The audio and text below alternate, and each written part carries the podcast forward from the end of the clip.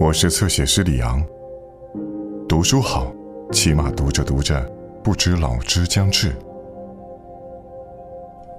我们所有人都如演员一般，在毫无意义的漂泊中欺骗自己，一面怀抱着无尽的理想，另一面又为未来感到彷徨。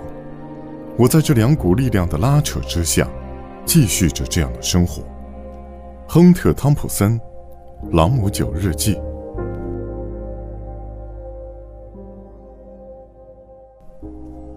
我在纽约的公寓位于佩里街，走个五分钟便可抵达白马俱乐部。我常在那里喝上个几杯，不过老觉得格格不入。可能是因为我打着领带，那儿的人根本容不下我。在前往圣胡安的前一晚，我又来到了白马。我的同事菲尔罗林斯替我付了酒钱，我赶紧一饮而尽，好醉了，在飞机上睡上一觉。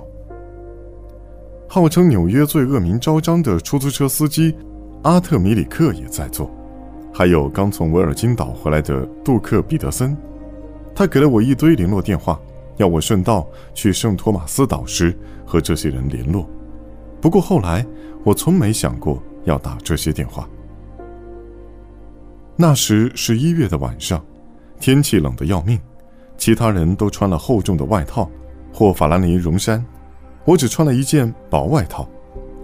在纽约的最后一晚，我站在肮脏的哈德森街头，一边向菲尔挥挥手道了声再见，一边咒骂着从河面上吹来的冷风，然后跳上阿特的出租车，立刻失去意识，一觉睡到了机场。我到的晚了，票务柜台前的队伍已经排了好长，大约有十五个波多黎各人。还有排在我前面几个人的金发女孩，看起来一副观光客装扮，似乎平日是正经的秘书，想利用两个星期的假期跑到加勒比海好好狂欢一番。她身材娇小，但玲珑有致，不耐烦的站姿显示内在储存了无穷的活力。我别有意图地看着她，微笑着，感觉刚刚喝下的酒精还在血液中作祟。静静地等着他转身和我四目交接的那一刻。他拿了登机证，转身就直接朝登机门走去。我前面还有三个波多黎各人，先前的两个很快办完了登机手续，但我前面的那个却因为工作人员不让他把纸箱当成随身行李带上飞机而争执不休。我咬着牙等了一会儿，终于我不耐烦了：“喂！”我说：“该死的，你们在做什么？我还要赶着上飞机呢。”工作人员抬头看我，不管我前面的矮小乘客是否还在咆哮，问我：“您的名字？”我告诉他后，拿到了机票，快步地走向登机门。登机时，我前面又排了大概五六个人，我插队越过他们，把机票交给不满的空姐，然后走到机舱内。目光快速扫过走道两旁的所有座位，没看到金发美女。我走到前面，猜想她个头娇小，可能无法从后面看到她。不过，她不在飞机上。那时机上只剩下两个双人座位，我挑了其中靠走道的座位，然后把我的打字机放在旁边靠窗的座位上。飞机要起飞了。我从窗外看出去，发现金发美女正从跑道上跑过来，向正要关上机舱门的空姐挥手。等会儿，我高喊：“还有人要上飞机！”我看到她抵达了，然后转头向她微笑，准备把身旁的打字机搬到地上。这时，突然有一位老人推了我一把，然后在我身旁坐下。这里有人坐了。我赶紧抓着他的手臂说道：“他甩开了我的手，接着用西班牙语骂了一些话，把头转向窗外，不再理会我。”我再次抓起他的手臂，“起来！”我生气了。他开始吼叫。这时，金发美女正好经过，站在前面的走道上找座位。这里，我说，然后用力扯着老人的手臂，想将他拉起来。但在他注意到我之前，空姐已经走了过来，推开我的手。他坐到我的打字机了。我试着解释，然后绝望地看着金发美女在机舱前面找到了位子，坐了下来。空姐安抚地拍了拍老人的肩膀，让他坐好。你耍什么流氓？我应该赶紧下飞机。他对我说。我恨恨地咒骂了几句，然后决定放弃。老人一直目视前方，直到飞机起飞时，我嘴里还骂着：“你这该死的老家伙！”他眼睛连眨都没眨，拒绝理会我。终于，我闭上了眼，决定睡一觉。偶尔，我还会望向前面，看着金发美女的后脑勺。但不久之后，关了灯，我什么也看不到了。醒来时，天色已经泛白，老人还在睡。我弯着身，从他身旁的窗户往外看，数千英尺下，深蓝色的海洋宁静得像一片湖泊。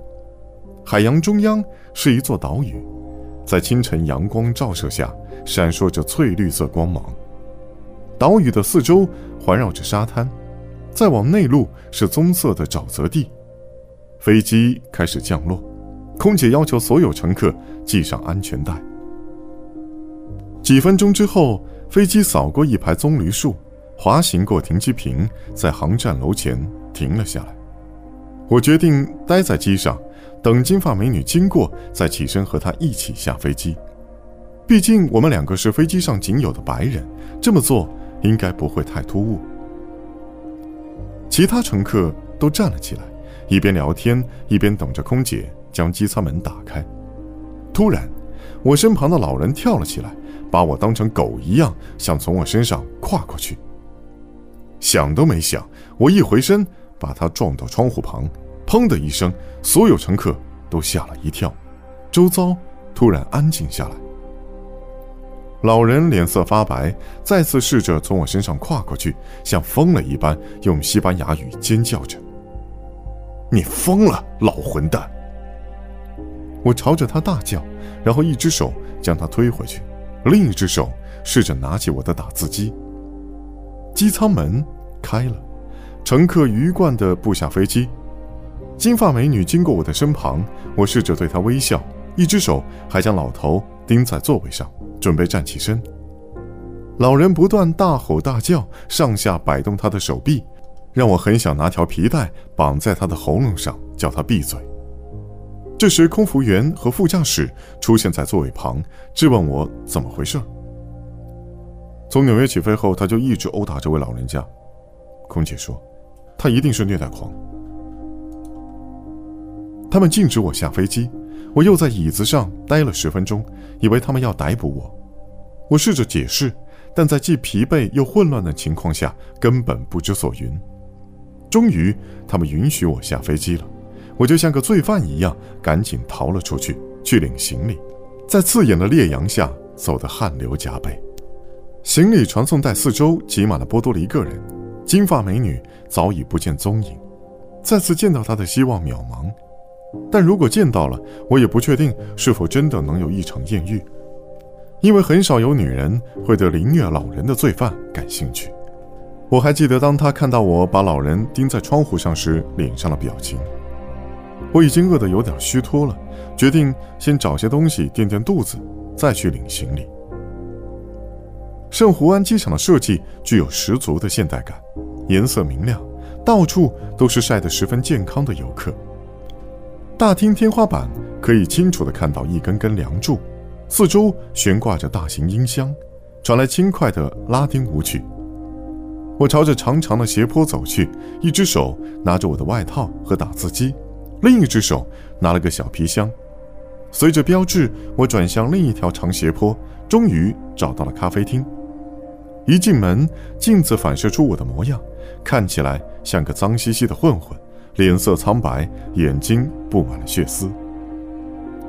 除了肮脏的外表之外，我闻起来就像是在啤酒中浸泡了一夜似的，从体内散发出阵阵作呕的牛奶酸腐味。为了避免和他人接触，我选了一个角落的位置坐下，点了一盘菠萝，清清肠胃。咖啡厅外的飞机跑道已经被清晨的太阳烤得闪闪发亮，旁边绵延着茂密的棕榈丛林，再过去是一片蔚蓝的海洋。海面上扬起了一只白帆，缓缓划过地平线。看着眼前的景象，我脑中一片空白。外面的景致十分平静，平静又炎热。我想要倒在那一片棕榈丛林间，好好睡上一觉，吃几块多汁的菠萝，然后在丛林中昏睡过去。想归想，我还是在咖啡厅内多点了几杯咖啡，看了眼当初订机票时一起传来的电报，上面写着：“我订了康达杜海边旅馆。”那时还未到七点，但咖啡厅已经挤满了人。一大群男子坐在长窗户旁的桌边，啜着饮料，正在高谈阔论。有些人穿着西装，但大部分人都打扮成一个模样：厚框墨镜、闪亮的深色裤子、短袖白衬衫，打上领带。这种装扮似乎是今日制服。从隐约传来的谈话声中，我听到：“现在的货色都不便宜。”是。拜托，但这里又不是蒙蒂哥，别担心，货还很多。我们只要把嘴巴缝起来，以免卡斯特罗那帮人想分一杯羹。十分钟之后，从四周听到的内容来判断，我猜我处在一群正在交易的毒贩当中。他们中的大部分似乎在等着七点三十分从迈阿密来的班机。从我听到的内容来看。班机里必定挤满了三教九流的乘客，可能有建筑师、脱衣舞男、顾问和逃到古巴的西西里黑手党。一边听着谈话的内容，我一边咬着牙。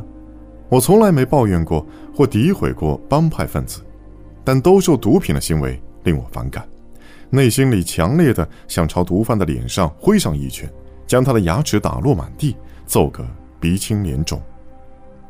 我脑中充满这种想法，再也听不到其他声音。想要出拳的欲望早已让我醒了过来。最后，我不得不赶紧吞下杯中剩余的咖啡，离开这里。行李区已经空无一人。我找到了我的两件行李，雇了一个搬运小弟帮我搬到出租车上。穿过大厅时，他满脸讨好的笑容，不断的用西班牙语说：“对，波多黎各很美。”啊，是非常好玩，很多乐子。上了出租车，我点了一根刚刚从咖啡厅买的雪茄。这时我觉得好多了，四周温暖的，令人昏昏欲睡，感觉十分自在。沿路一棵棵棕榈树掠过眼前，大大的太阳在路的尽头，突然让我有一种以前抵达欧洲时从来没有过的感觉，混杂着漫不经心和轻松自在。车速越来越快，坚定地迈向不知名的未来，一种管他的信心油然而生。